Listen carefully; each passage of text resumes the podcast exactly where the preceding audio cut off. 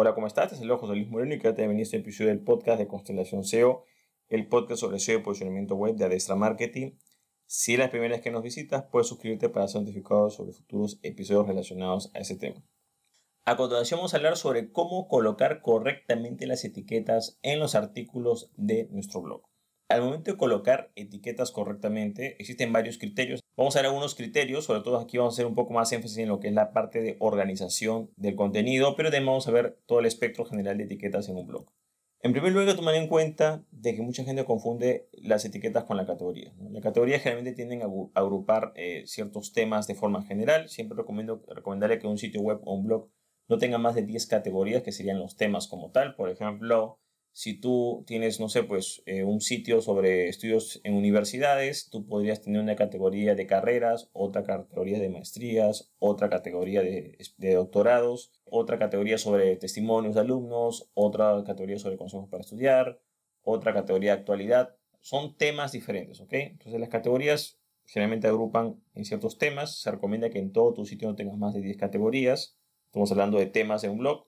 Sin embargo, las etiquetas funcionan de una forma muy diferente. ¿no? Las etiquetas, eh, hay varios criterios, pero digamos que diferenciando un poco las categorías, las etiquetas pueden ir sobre un tema un poco más específico. ¿no? Por ejemplo, si estamos hablando, digamos, en consejos, bueno, pues en consejos podría ser quizás, consejos son consejos en general para estudiantes, pero quizás habrían unos consejos que son más, eh, digamos, específicos sobre lo que es administración del tiempo, quizás algunos consejos más que lo que es la parte de estudios, o consejos para lo que es, digamos, este, productividad. Entonces son temas diferentes. Entonces, en algunos de esos subtemas, digamos que sería una especie de subcategoría, recién podría ser válido una posible etiqueta. ¿no? Por ejemplo, si tenemos una categoría, por ejemplo, que es de criptomonedas, entonces una etiqueta podría ser el nombre de cada criptomoneda. Entonces es importante que sepas que la categoría es para agrupar temas más grandes y las etiquetas en teoría son para agrupar temas más específicos. Y aquí viene el punto importante, ¿no? ¿Cuáles son esos criterios para usar etiquetas? Los criterios para usar etiquetas son dos principalmente. ¿no? El primero es para lo que es búsqueda interna de contenido y la segunda es para lo que es agrupar temas, que fue lo que mencioné anteriormente. Son dos criterios y dos formas totalmente diferentes de crear las etiquetas. Por ejemplo, en lo que corresponde a búsquedas internas, generalmente lo que se hace es que se utilizan palabras o frases por las cuales la persona buscaría ese contenido. Por ejemplo, si son un artículo que es siete consejos para estudiar, digamos, en el extranjero, entonces podría ser, por ejemplo, eh, estudiar en el extranjero, puede ser una etiqueta, consejos estudiar extranjero, ¿no? Etiquetas que son dos o tres palabras, algunas veces cuatro, pero generalmente dos o tres palabras que están relacionadas con lo que la persona podría buscar, ¿okay? utilizar para búsqueda como tal.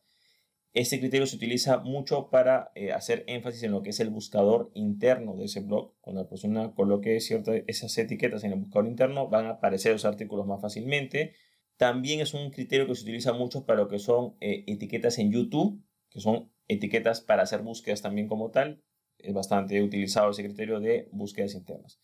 Sin embargo, en búsquedas internas es importante tomar en cuenta de que se puede crear las etiquetas que tú quieras, pero se recomienda que esas etiquetas el motor de búsqueda no las vaya a indexar. Por ejemplo, si es un sitemap o mapa de sitio de tu sitio web, no coloques las etiquetas porque cada etiqueta genera una URL de forma automática. Entonces, generalmente cuando se manda ese mapa de sitio o se notifica a Google simplemente que esas etiquetas no se indexen, no va a haber problema. Vas a poder crear las etiquetas que tú quieras y esas etiquetas te van a funcionar más que todo para lo que es búsquedas internas dentro de tu propio blog. ¿no? Como digo, este criterio también se sigue en lo que es la parte de YouTube muy similar ese criterio, ¿no? Lo importante es que en este caso el sitio web, eh, Google no indexa esas etiquetas. ¿Por qué? Porque en el caso de un blog, por cada etiqueta se va a crear un URL y eso te puede traer problemas si de repente comienzas a crear muchas etiquetas y no tienes un control de las mismas. Entonces, generalmente cuando se utiliza esas etiquetas con el criterio de búsqueda, se recomienda que la desindexes o que indiques a Google que no las indexe como tal. Para lo que es búsquedas internas voy a hacer un ejemplo más detallado. Por ejemplo, supongamos que el título es 7 consejos para comprar departamentos en Lima. En este caso, las etiquetas podrían ser departamentos Lima, comprar departamentos, Lima departamentos, departamentos comprar, departamentos en Lima, comprar departamentos Lima, comprar, etc.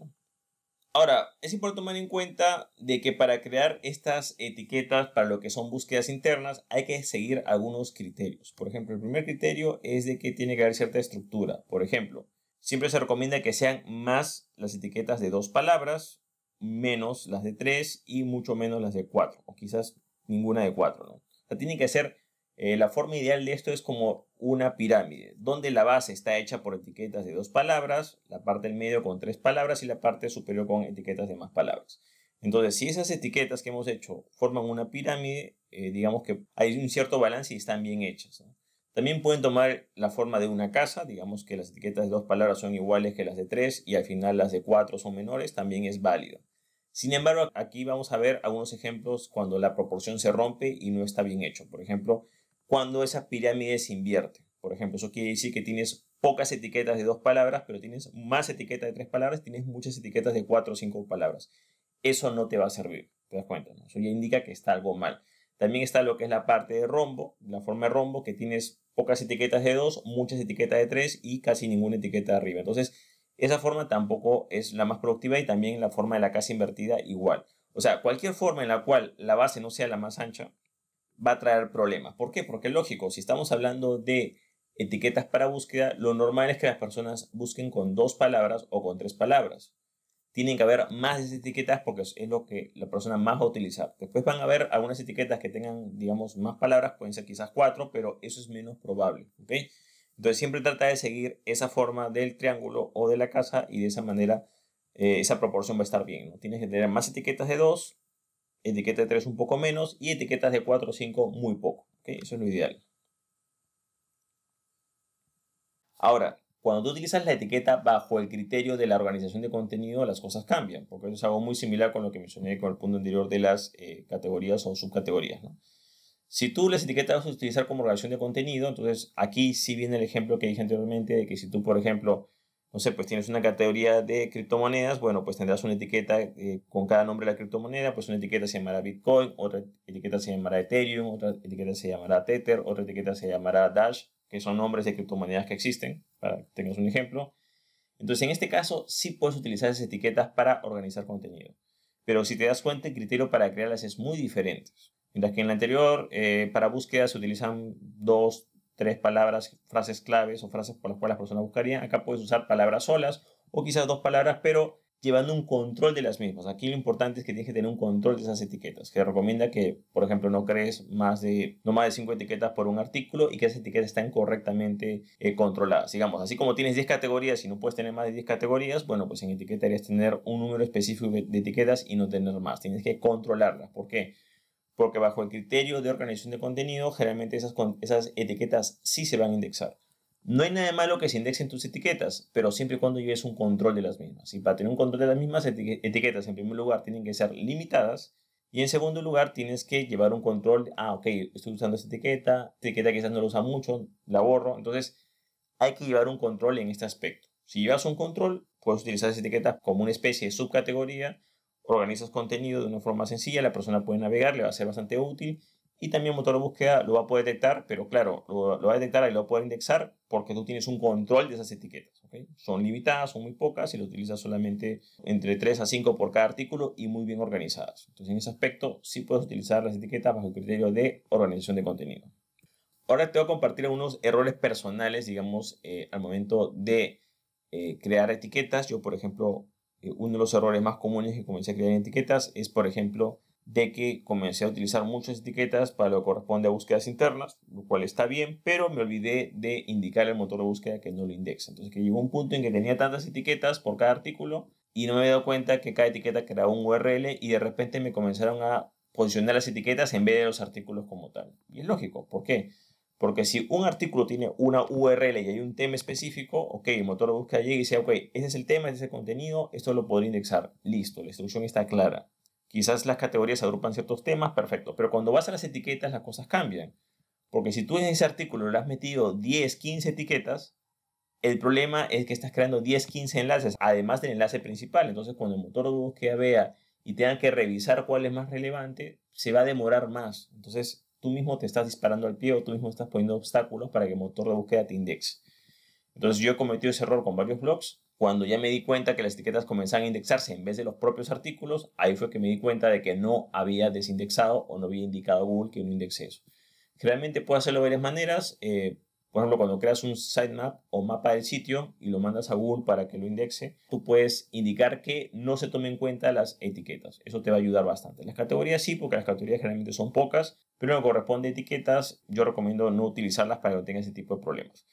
Ahora, tienen que tomar en cuenta que también existe un tercer criterio al que he dicho. ¿no? He dicho que es, hay búsquedas internas, organización de contenido, pero hay un tercer criterio. Por ejemplo, esto lo menciona Russell Branson en el libro Secretos de Tráfico, de que él, por ejemplo, en los artículos del blog no coloca etiquetas. ¿Por qué? Porque él menciona que las etiquetas pueden confundir al buscador.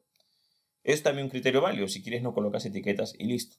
Yo en lo personal sí recomiendo colocar etiquetas, pero como he mencionado, tienes que hacerlo. La primero tienes que tener el planteamiento correcto, si vas a utilizarlo como búsqueda interna o como organización de contenido, y tienes que crearlo en base a ese criterio. Y por supuesto, ya sabes que si vas a crear para búsqueda interna, lo mejor es que desindexes esas etiquetas, y si vas a usarlos para organización de contenido, ok, se van a indexar, pero tienes que controlarlas y limitarlas. Bueno, de esta manera hemos hablado cómo colocar correctamente las etiquetas en los artículos de nuestro blog, en este caso haciendo un poco más de énfasis en lo que corresponde a lo que es la organización de contenido. Bueno, eso es todo conmigo, espero que te gustó este episodio, si te gustó no te olvides hacer clic en me gusta, dejar tu comentario en la parte de abajo, compartir el episodio y por supuesto suscribirte al podcast. Así si quieres saber más sobre lo que es SEO y posicionamiento en buscadores, te comento que tengo un curso en videos titulado Curso de SEO para empresas y negocios 100% legal. Eso quiere decir que es cumpliendo todas las normas.